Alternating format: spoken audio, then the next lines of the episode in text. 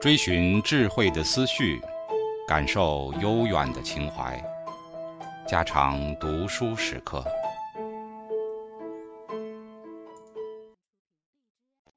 警告：慎入，非专业朗读，听后可能出现且不仅限于挺尸等严重不适，另切勿洗耳，以免污染水源。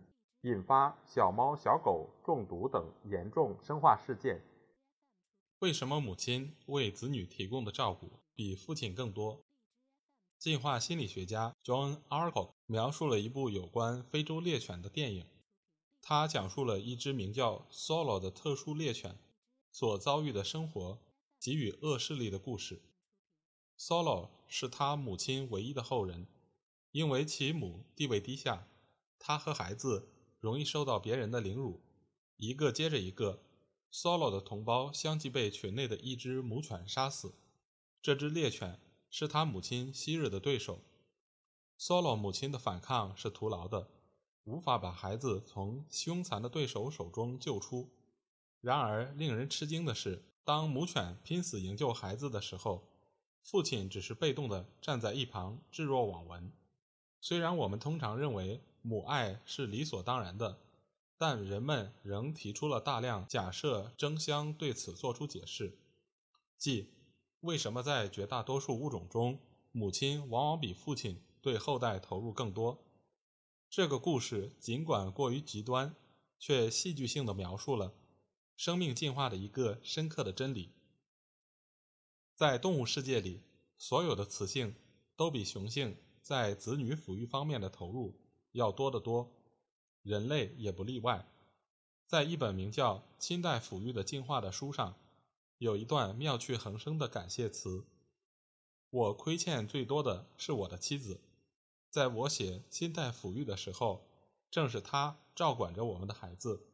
通过测量父母亲近孩子、抚摸孩子、教育孩子的时间，大量的跨文化数据也表明。”女性的确在子女抚养方面的投入多得多。令人困惑的是，为什么会出现这种现象？为解释亲代抚育中这种一边倒的现象，人们提出了多种假设。我们来看一下与人类最贴切的三种假设：一、父子关系的不确定假设；二、遗弃假设；三、择偶机会的代价假设。父子关系的不确定假设，在动物王国里，对于子女和自己的遗传关系，母亲通常都百分之百的确信。这里有必要把“确信”二字用引号括起来，是因为他们无需有意识的确认自己的母亲身份。当雌性生产或者排卵时，毫无疑问，他们的后代将含有它的百分之五十的基因。雄性却不可能确信。父子关系的不确定性问题意味着，从雄性的角度来看，总是有可能有其他雄性使雌性的卵子受精。体内受精的物种的父子关系的不确定性是最高的。这些物种包括大多数昆虫、人类、所有的灵长类动物和所有的哺乳动物。由于体内受精，在一位雄性到来之前。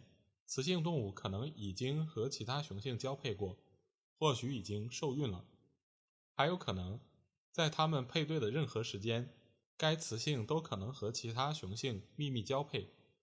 对于人类，父子关系的不确定性造成了包括性嫉妒在内的极大后果。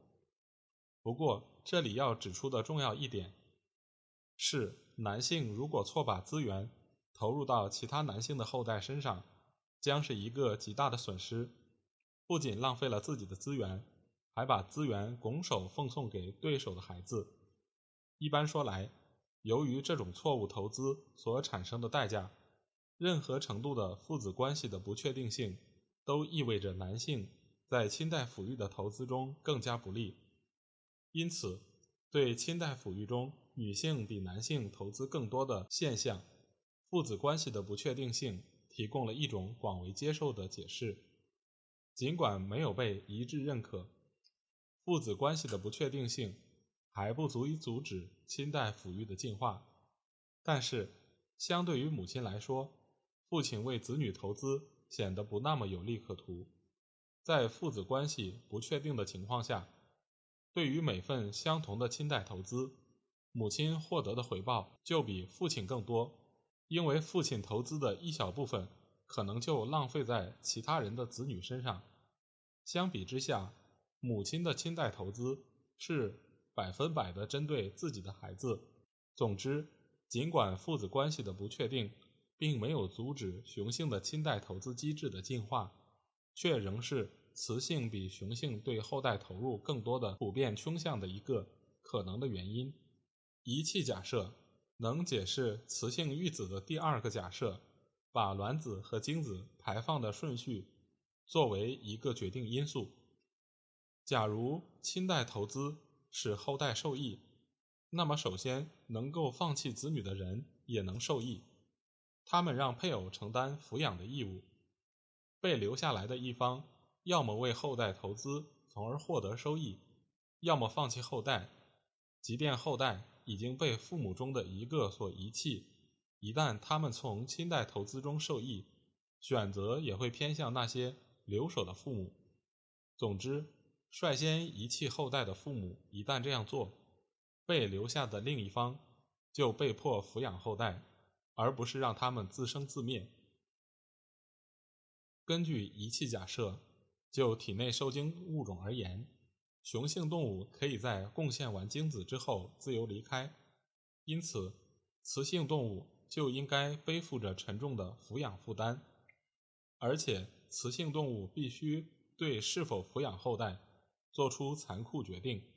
而对于体外受精的物种，雌性把卵子存储在外，之后雄性贡献精子，此时雌性就和雄性有同样的遗弃后代的自由，有能力把抚养的担子丢给雄性。因此，根据仪器假设，在体内受精的物种中，雌性的亲代抚育应该更为普遍；而在体外受精的物种中，雄性的亲代抚育更为普遍。有一些数据似乎是支持该假设的。一项对多种鱼类和两栖类动物的研究发现，有百分之八十六的体内受精物种是由雌性承担大量的抚养工作。相比之下，对于鱼类和两栖类等体外受精物种来说，只有百分之三十是雌性比雄性提供更多的亲代投资。余下的百分之七十是雄性比雌性对亲代抚育投入更多。该假设存在两个问题：第一，对于体内受精的物种来说，比起体外受精物种，雄性确定哪个精子使卵子受精的途径更少，因此它们的父子关系的不确定性就更大。当受精在体外发生时，雄性动物。有足够的线索来确定自己的父亲身份，例如目击自己的精子包裹住雌性的卵子，或者探测到卵子内有其他雄性的精子存在。因此，对于体内受精的物种表现出的雌性育子倾向，真正的原因也许是父子关系的不确定性，而不是谁先遗弃。第二。许多物种都是两性同时释放配子。如果遗弃假设是正确的，那么对于它们，任意性别进化出亲代抚育行为的几率应该都是百分之五十。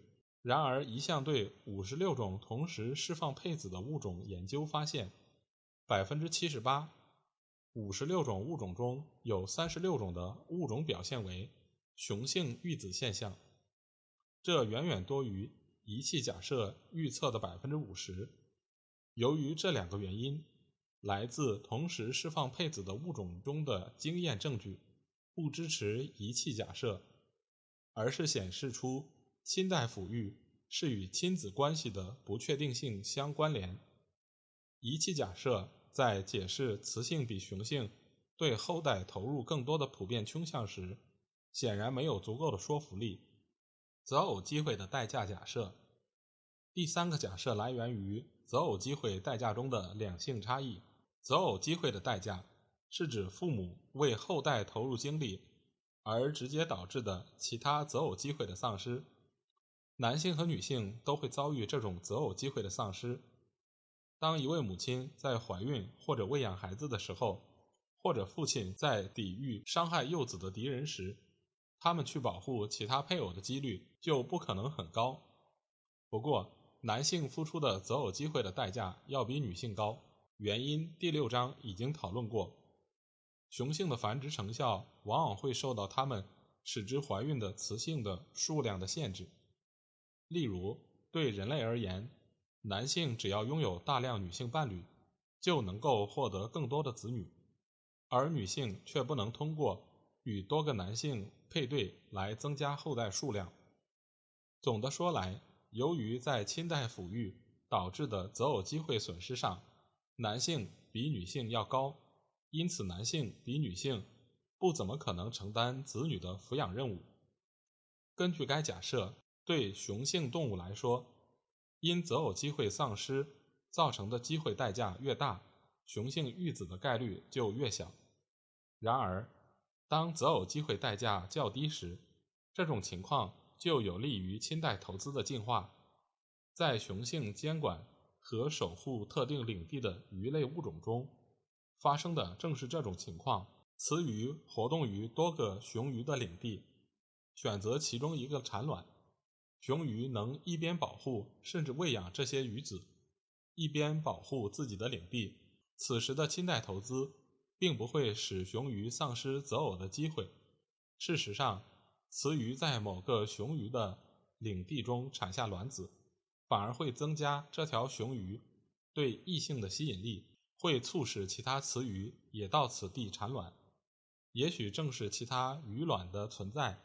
表明该雄性领地是安全的，可以抵御外敌袭击，这使得其他雌鱼认为此地是可以接受的。总的说来，当雄性为子女投资所造成的择偶机会损失不大时，雄性的亲代抚育机制的进化时机也就成熟了。择偶机会的代价假设可以部分的解释人类亲代抚育中的个体差异。如果在适婚人群中男性较多，那么男性就很难使用短期择偶策略。反之，当女性较多时，男性就有更多的择偶机会。因此，我们可以预测，在男性过剩时，男性更有可能为子女投入；而在女性过剩时，男性就会忽视子女。大量的经验证据都表现出了这种情况。总之，人们已经提出了三种假设来解释女性比男性的亲代投资更大这一普遍情况：父子关系的不确定性假设、遗弃假设和择偶机会代价假设。这些假设从本质上来说，也并非是不相容的。当然，也有可能他们每个都能部分的解释。亲代抚育的两性差异，在这三项假设中，最有力的竞争者是父子关系的不确定性假设和择偶机会代价假设。